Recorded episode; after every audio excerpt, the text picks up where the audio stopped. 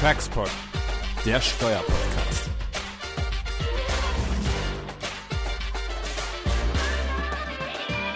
Ja, herzlich willkommen zu einer weiteren Folge Taxpod. Ähm, wir begrüßen unsere Hörer ganz herzlich. Wir sind hier heute in einer altbekannten Runde zusammen. Mit mir hier dabei sind Jens Schönfeld. Hallo Jens. Hallo Götz. Und wieder einmal Benedikt Ellenrieder. Lieber Benedikt, sei gegrüßt.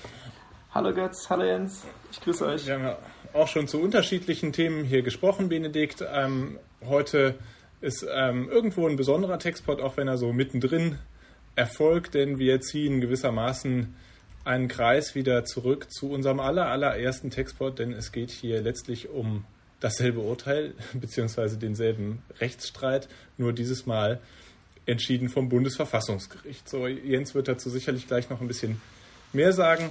Worum geht es uns? Es geht uns um die, ähm, um letztlich die Reihe von, von Urteilen hier, die den, ähm, die, Teilwertabschreibungen von Konzern, Konzerndarlehen betrifft. Das haben ja wahrscheinlich inzwischen alle Hörer mitbekommen ähm, die seit 2019 ja in, in vielerlei ähm, Fällen vom BFH entschieden wurden.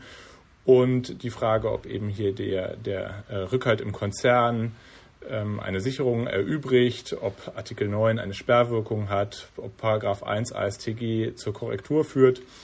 So, und ähm, jetzt ist die letzte Wolte in dieser Situation, dass das Bundesverfassungsgericht dazu ein Wort gesagt hat. So, und das möchten wir doch gerne besprechen. Und vielleicht Jens, übernimmst du, führst nochmal ein oder Benedikt direkt, wie ihr wollt. Genau, ich kann vielleicht kurz was sagen, Bede, dann reiche ich auch zu dir gleich weiter. Wir müssen ja nicht den Fall hier nochmal von vorn bis hinten ähm, durchgehen, ist ja hinreichend bekannt und wie gesagt, auch jeder kann unseren allerersten Podcast ähm, äh, dazu hören. Und wir hatten dazu ja auch dann anschließend äh, das sagenhafte, äh, sagenumwobene Interview mit Herrn Gosch damals in seinem äh, verregneten Cabrio. Und ähm, also von daher schließt sich in der Tat äh, für uns der Kreis.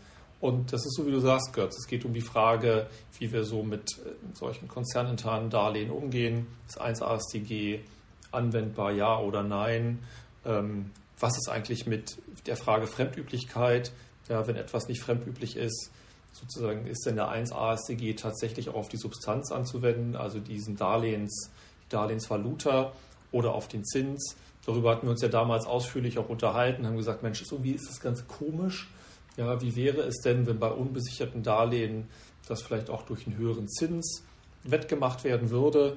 Ja, dann kann ich doch nicht irgendwie dann den 1 ASTG auf die Valuta anwenden. Irgendwas ist komisch im System, irgendwas verstehen wir nicht. Und wir hatten das Gefühl, dass der BFH da schon, der erste Senat, doch relativ zielgerichtet da auf etwas zusteuern wollte, einfach auf ein bestimmtes Ergebnis. Und auch diese Fragen, die ja dann auch in der Folge gestellt wurden, auch verschiedenen Veranstaltungen, die nicht war, wo Herr Wacker sich dann, ich sag mal, wacker verteidigt hat, ähm, aber wo doch die Kritik doch sehr, sehr stark aus der Fachöffentlichkeit kam, hat man doch gesehen, irgendwie, also mit dem Urteil ähm, stimmt was nicht. Und das hatten wir damals ja auch schon kritisiert. Wir haben gesagt, irgendwas ähm, ist nicht richtig. Und wo wir natürlich äh, uns, und darüber wollen wir heute sprechen, ähm, äh, uns auch Gedanken gemacht haben, war die Frage, warum hat er eigentlich nicht der BFH die Frage dem EuGH vorgelegt? Ja? Also auch die Frage 1 AStG, Gegenbeweis, künstliche Gestaltung. Ähm, ist das so klar, ähm, äh, dass man sagen kann, äh, na, äh, ja, dass wir sagen, das, ist, das konnte man so klar durchentscheiden. Ähm, und wenn man ehrlich ist, wenn man sich die Entscheidung anschaut, das hatten wir damals ja auch kritisiert, die Ausführungen damals zur Vorlage, die waren ja mal denkbar kurz und da stand eigentlich drin, wir wollen das nicht vorlegen. Ja, und ähm, wir fanden das damals kritisch und hatten die Hoffnung auch, ich glaube, wir hatten es damals auch formuliert, dass vielleicht jemand sich damit mal zum Bundesverfassungsgericht wenden sollte und ähm, vielleicht mal den Entzug des gesetzlichen Richters rügen sollte. Und das haben offensichtlich die Prozessvertreter gemacht. Und das Bundesverfassungsgericht hat sich jetzt also in ziemlicher Deutlichkeit geäußert, muss man sagen. Ja, also ich weiß nicht, Bene, du bist der Experte für das EU-Recht hier. Da darf ich mal an dich weitergeben. Ähm, Gerne. Ja, es hat sich eigentlich in zweifacher Hinsicht sehr deutlich ge geäußert, nämlich zum einen, was du eben angesprochen hast, Jens, die Verletzung der EU-rechtlichen äh, Vorlagepflicht an den EuGH. Zum anderen aber auch überraschend deutlich zur matherechtlichen Prüfung, fand ich. Also matherechtlich haben sich die Fremdvergleichsprüfung ja auch angeschaut. Und das Bundesverfassungsgericht ist ja kein Fachgericht, darf deswegen eigentlich nur auf Willkür prüfen und hat sich dadurch, äh, da jetzt aber trotzdem ziemlich eindeutig festgelegt, dass man hier mindestens einen einfachen Rechtsfehler hat und offen gelassen, ob die Grenze zur Willkür überschritten ist. Also scheinbar hat es da schon ein gewisses Bedürfnis zu, gegeben beim Bundesverfassungsgericht, sogar bei den nicht entscheidungserheblichen Sachen doch nochmal ein bisschen sich kritisch zu äußern. Das fand ich ziemlich beachtenswert, ehrlich gesagt. Das ist beeindruckend, Benedikt, das stimmt. Zumal die, die Entscheidung auch so eingeleitet wird, das kann dahinstehen, ob das hier in der Sache irgendwie den Willkürmaßstab irgendwie schon durchbricht. Und dann geht's los. Dann wird im Grunde relativ deutlich gesagt, dass das die Entscheidung nicht so wirklich verständlich ist an der Stelle und, ähm, und das insoweit dann auch an verfassungsrechtlichen Maßstäben bemessen wahrscheinlich nicht ganz in Ordnung war. Lässt es dann aber auch dahin stehen am Ende aller Tage, aber dafür ist es an der Stelle auch relativ ausführlich wieder, muss man sagen. Ja. Das ist richtig. Die hatten anscheinend das gleiche Stirnrunzeln wie wir, als wir das Urteil damals gelesen hatten dazu. Ja, aber festgelegt haben Und sich dann. Ja, sorry.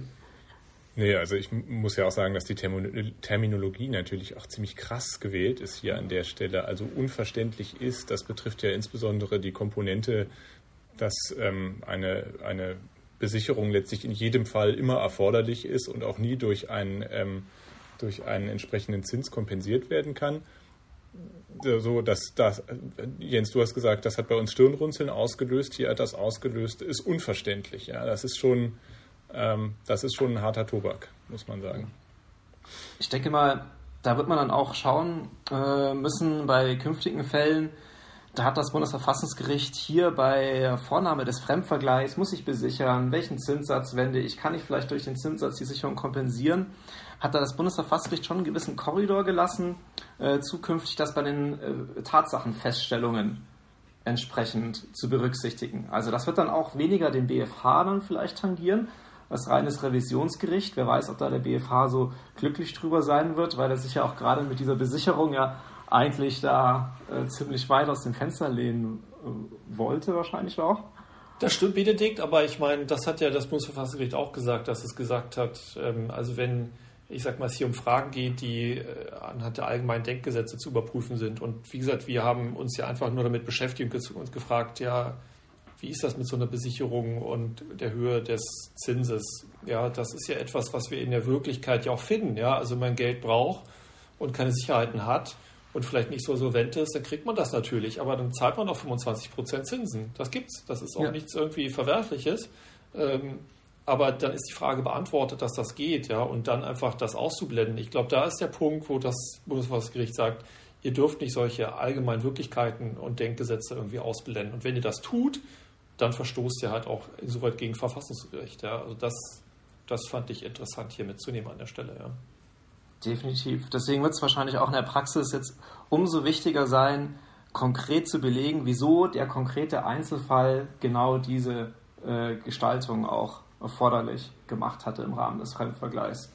Da wird wohl auch diese Dokumentation entsprechend mehr Raum äh, zugemessen werden müssen. Wo es dann richtig äh, prickelnd wird, das ist dann, wie gesagt, ja auch die Verletzung dieser unionsrechtlichen Vorlagepflicht. Da hatten wir ja damals auch gegrübelt, was ist das dann eigentlich? Ähm, ein letztinstanzliches Gericht, wo ich keinen äh, normalen Rechtsbehelf mehr gegen habe, gegen dessen Entscheidungen, das muss ja eigentlich bei Zweifeln vorlegen. So, und da dürfen die nur unter bestimmten Ausnahmeregelungen äh, nicht vorlegen. Das ist dann diese Silfit-Rechtsprechung. Halt, die ist auch vom Bundesverfassungsgericht schön ausgebreitet worden. Äh, ich brauche entweder ein Akt éclairé oder Akt clair. Das heißt, das der EuGH muss sich schon hinreichend konkret zu der entsprechenden Frage geäußert haben. Und wenn das das eben nicht hat, dann muss es eben äh, hinreichend zweifelsfrei sein. Und das muss dann auch entsprechend begründet werden vom Gericht, das nicht vorliegt, warum das eben für das Gericht außer Zweifel steht oder diese Zweifel sich nicht hinreichend genug aufdrängen. So, jetzt hat man natürlich das Problem gehabt in der Praxis, wenn sich ein Gericht jetzt einfach weigert, dagegen äh, vorzulegen. Was macht man dann als Betroffener?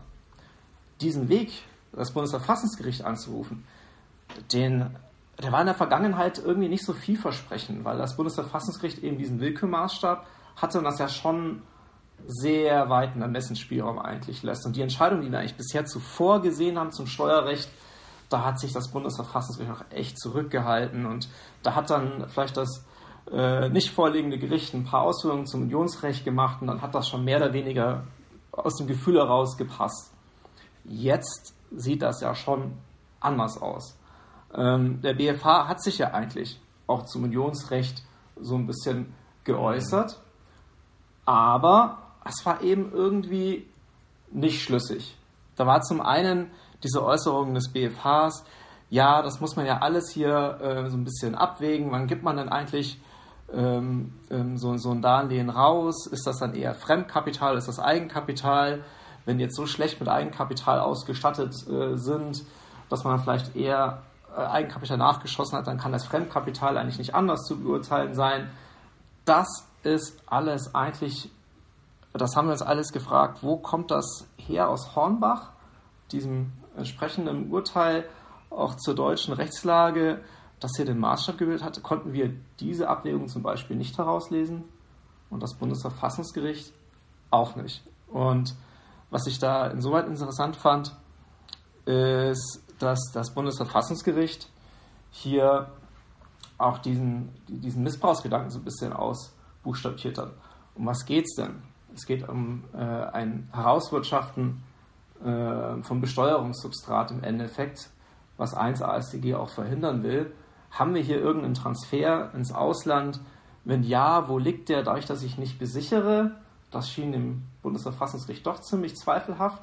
Das war aber für den BFH ganz, ganz wichtig, um so eine fremdunübliche Bedingung anzunehmen. Mhm. Später durch den Zahlungsausfall, ja, äh, da kann, da hat das Bundesverfassungsgericht auch die Möglichkeit gesehen, dass dadurch ein Transfer stattfindet. Aber dieser spätere Zahlungsausfall, das war ja nicht das, wo der BFH gesagt hat, das ist jetzt fremdunüblich, sondern das war davor die Besicherung.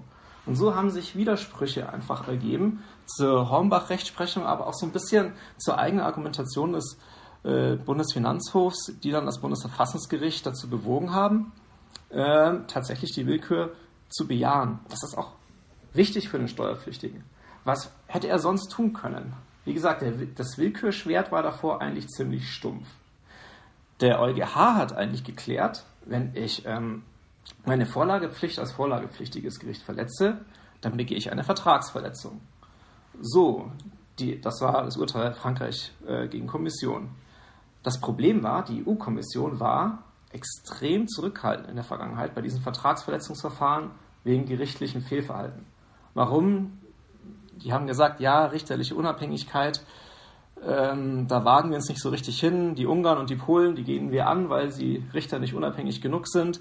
Und was wäre denn die Folge im Vertragsverletzungsverfahren? Es gibt eine Strafe quasi, Strafzahlung für das entsprechende Land. Bewegt diese Strafzahlung deswegen das Gericht anders zu verfahren? Nein.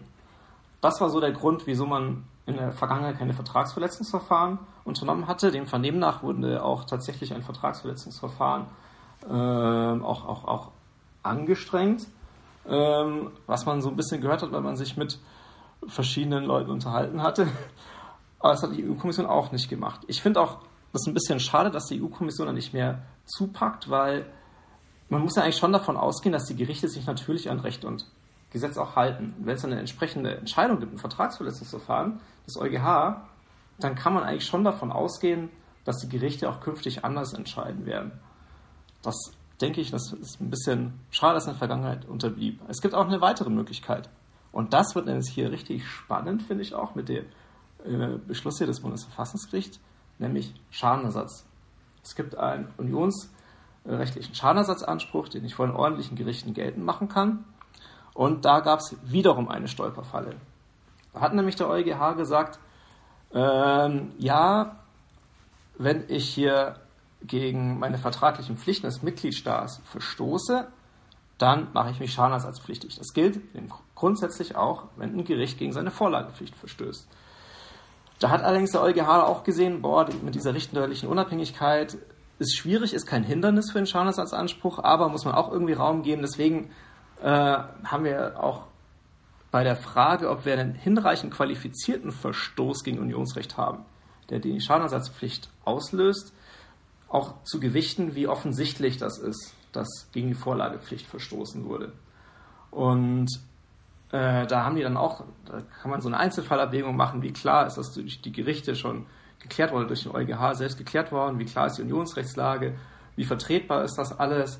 Aber so im Endeffekt, so diese Offensichtlichkeit, die kam schon so ein bisschen Richtung Willkürprüfung hin.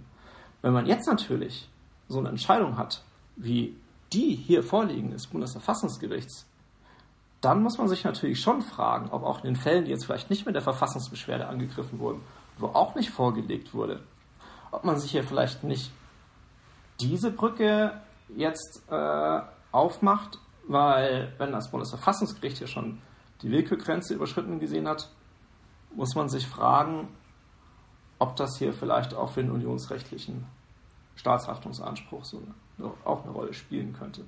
Absolut, Bene. Ähm, das ist vollkommen richtig. Die Frage ist allerdings natürlich schon, was braucht man da für Fälle? Und man muss eben auch sehen im Gesamtgefüge, dass dieser Fall einfach schon ziemlich krass einfach war. Ja, das war kein gewöhnlicher Fall. Muss auch mal die Vergangenheit sich anschauen. Wo kam das her? Der erste Senat hatte ja vorher im Grunde diese Frage über die Sperrwirkung des Artikel 9 im Grunde kalt gestellt. Also im Grunde eigentlich, wenn man ehrlich ist, auch eine relativ extreme Sichtweise. Und ähm, das hat der BFH eben so begründet.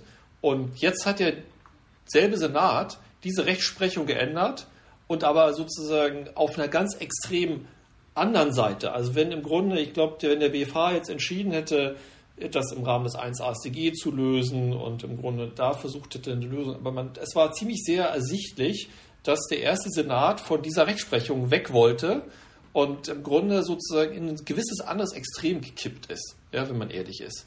Und ich glaube, das ist was, was das Bundesverfassungsgericht an der Stelle gestört hat. Und also wäre mein Gefühl, ja, dass es vielleicht gesagt hat, also wenn ihr eine Rechtsprechung hier ändert, was ja in Ordnung ist, das kann jedes Gericht tun und sozusagen man, die, die Dinge entwickeln sich weiter und man kann immer zu neuen Erkenntnissen kommen.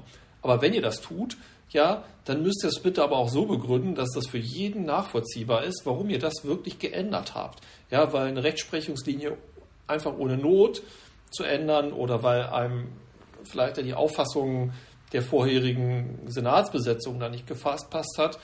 Das darf einfach nicht sein. Ich, also mein Gefühl ist sozusagen, dass sozusagen ja. dieses Gesamt, man muss das Gesamtbild sehen, ja, also die Vergangenheit, wo kommt die Entscheidung her, die Rechtsprechung hat sich geändert, wie wurde es begründet und dann im Grunde auch den EuGH noch so relativ, ich will nicht sagen salopp zu übergehen, aber das war ja schon man ist schon relativ schnell drüber gegangen über die, ähm, äh, über die Vorlagepflicht. Und das, für mich jedenfalls, so liest sich die Entscheidung des Bundesverfassungsgerichts. Und ich glaube, das ist was, was, glaube ich, eine gewisse Zäsur ist, auch für die Gerichte. Ja, dass da, glaube ich, man an der Stelle mit mehr Sorgfalt ähm, äh, wahrscheinlich vorgehen muss in der Zukunft. Ja. Das könnte auf jeden Fall zum Beispiel auch die Ausführungen zum Mathe im deutschen Recht erklären, dass das dem Bundesverfassungsgericht wirklich so aufgestoßen ist wegen dieser Kehrtwende. Das könnte durchaus sein. Ja, das sehe ich auch so. Und ich denke auch, im Endeffekt, gerade weil man in der Vergangenheit so viel Hemmungen hatte, so den, äh, die Verletzung des Rechts auf den gesetzlichen Richter bei Vorlage äh, Verstößen anzunehmen, ähm, ist das eigentlich auch so wichtig, weil der EuGH ist nun mal das einzige Gericht, das über Unionsrecht entscheidet. Vielleicht ist ja auch so, ein, eine kleine Friedenspfeife zu sehen an den EuGH. Ähm, das Bundesverfassungsgericht hat er zuletzt auch selbst vorgelegt. Das war ja auch Stimmt. interessant. Also das ist nicht so, dass sie diese Vorlagepflicht nur für alle anderen sehen. Das war vielleicht in der Vergangenheit mal so, jetzt nicht mehr so. Das heißt zwar noch lange nicht, dass das Bundesverfassungsgericht dann auch die Entscheidung des EuGH einfach hinnimmt, weil auch da prüfen sie auf Willkür, wie wir jetzt ja. gelernt haben mit der EZB. Aber dass man diesen Dialog mit dem gesetzlichen Richter sucht, ich denke mal, da wird es künftig so ein bisschen schwerer, sein eigenes Ding quasi zu machen als Gericht. Und das ist ja auch wichtig in der Europäischen Union. Wenn wir uns wirklich noch auch nicht nur als, als, als, als, als Freihandelszone, sondern auch wirklich als Wertegemeinschaft sehen wollen, wie es immer so schön heißt, dann gehört da dieses Recht unbedingt dazu. Und man muss ja auch sagen, die vorliegenden Richter haben ja auch eigentlich einen faktisch großen Gestaltungsspielraum bei diesen Vorlagebeschlüssen. Es ist ja ganz, ganz oft so, äh, dass die ja schon so ein bisschen die Entscheidung des EuGH vorspuren. Also je nachdem, wie man diese Vorlagebeschlüsse fasst, ähm, meint man ja immer so herauszulesen aus dem Vorlagebeschluss, was wäre eigentlich die Entscheidung, die im vorliegenden Gericht recht wäre. Und gar nicht so selten liegt eigentlich äh, der EuGH dann auch auf deren Linie, ist mein Gefühl. Das stimmt.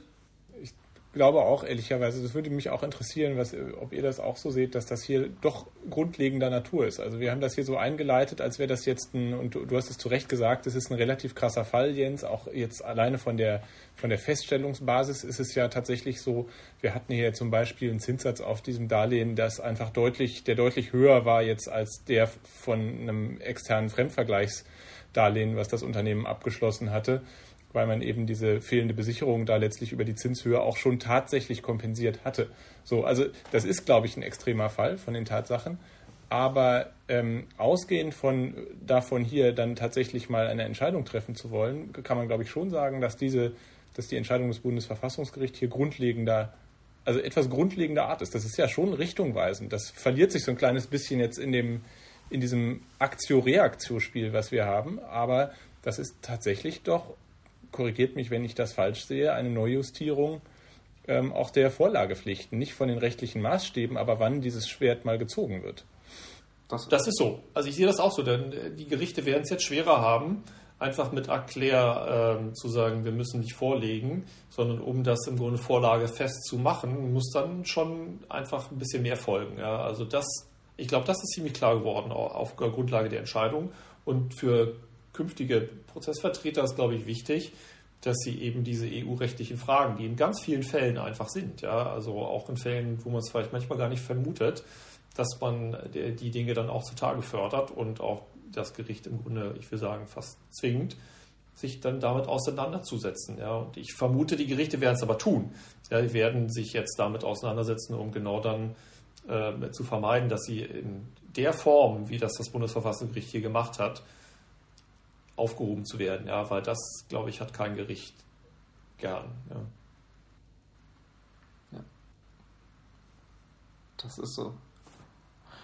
Natürlich, umgekehrt besteht natürlich auch immer die Gefahr, äh, die auch bei, jetzt nicht bei dem ähm, Beschluss, der, denke ich mal, was die Vorlagepflicht äh, angeht, durchaus, zumindest aus Sicht der Steuerpflichtigen, nachvollziehbar ist, als zum Beispiel im EZB-Beschluss der auch so ein bisschen kritisiert wurde. Je nachdem, wie ich diese Willkürgrenze natürlich auch justiere, verschiebe ich natürlich auch das Machtgefüge zugunsten oder zulasten des Bundesverfassungsgerichts.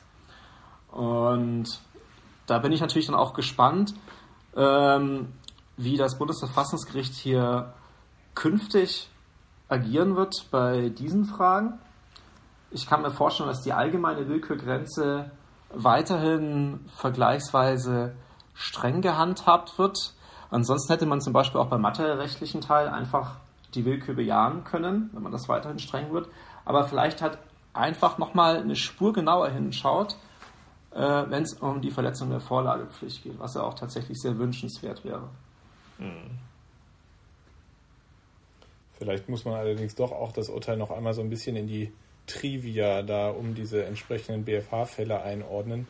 Das ist ja nur eines dieser Darlehensfälle. Ähm, das jetzt letztlich so nicht mehr Bestand haben wird zwischen den Parteien. Es gibt ja noch ein zweites Urteil, es ist ein Beschluss des, äh, des BFH selbst aus März diesen Jahres.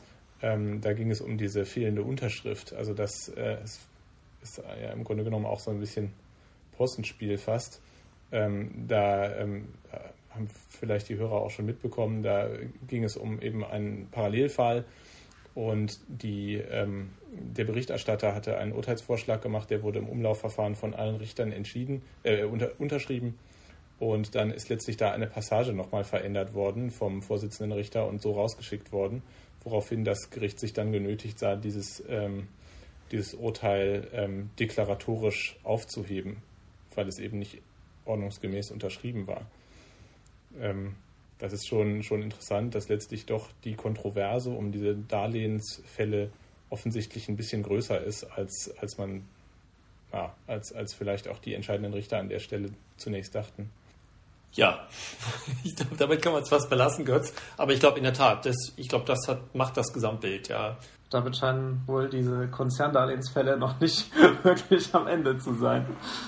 Und Ich bin mal ja, gespannt. Das ist wahrscheinlich auch die interessante Frage, wohin das eigentlich führt. Also ich meine jetzt mal unabhängig von den handelnden Protagonisten ähm, ist natürlich schon die Frage, wie man sich mit einer Rechtsfrage auseinandersetzt, zu der das Verfassungsgericht immerhin mal gesagt hat, das ist ein einfach gesetzlicher Rechtsfehler. So die Willkürgrenze meinetwegen noch nicht überschritten, aber es ist im Grunde genommen falsch, das so zu handhaben. Mhm. Also da, da wird schon bei Folgeurteilen, man ist da natürlich nicht jetzt im Rechtssinne dran gebunden, aber da wird es schon eine gewisse Korrektur auch geben müssen.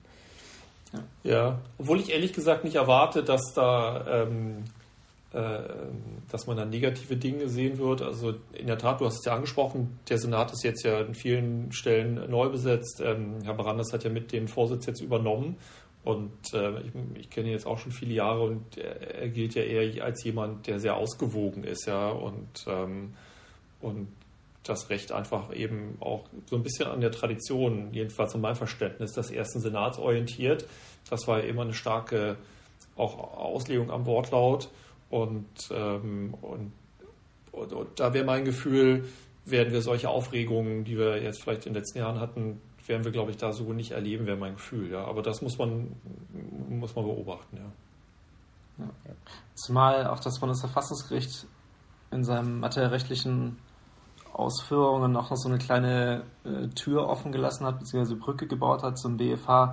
Es hat auch ausdrücklich darauf verwiesen, dass zum Beispiel in anderen ähm, Urteilen vom selben Tag ähm, die ganze Rechtssache mangels Feststellungen eben zum Fremdvergleich zurückverwiesen wurde an das FG, damit die sich das nochmal anschauen, wie das dann eigentlich im konkreten Fall war. Und hat dann so durch die Blume gefragt, wieso hat man es denn in diesem Fall, der jetzt von dem Bundesverfassungsgericht gelandet ist, nicht auch so gemacht. Hm. Das kann dann vielleicht auch sein, dass man sich dann als Gericht dann hierauf so ein bisschen stützen kann, um ähm, ja, so, so, diese Kritik ein bisschen abblitzen lassen zu können. Aber wie gesagt, dann wird es einfach stärker auf den Einzelfall drauf ankommen müssen. Wie sieht es mit dem Fremdvergleich im Einzelfall aus? Und dank einer fehlenden Unterschrift werden wir einen Fall mehr haben, wo das vielleicht auch demnächst entschieden werden wird. Ja. Die mündliche Verhandlung muss ja in dem Fall ja auch nochmal nachgeholt werden. Naja, das, aber das ist, glaube ich, dann an der Stelle auch genug hier, um mal diesen Ausflug wieder zu machen.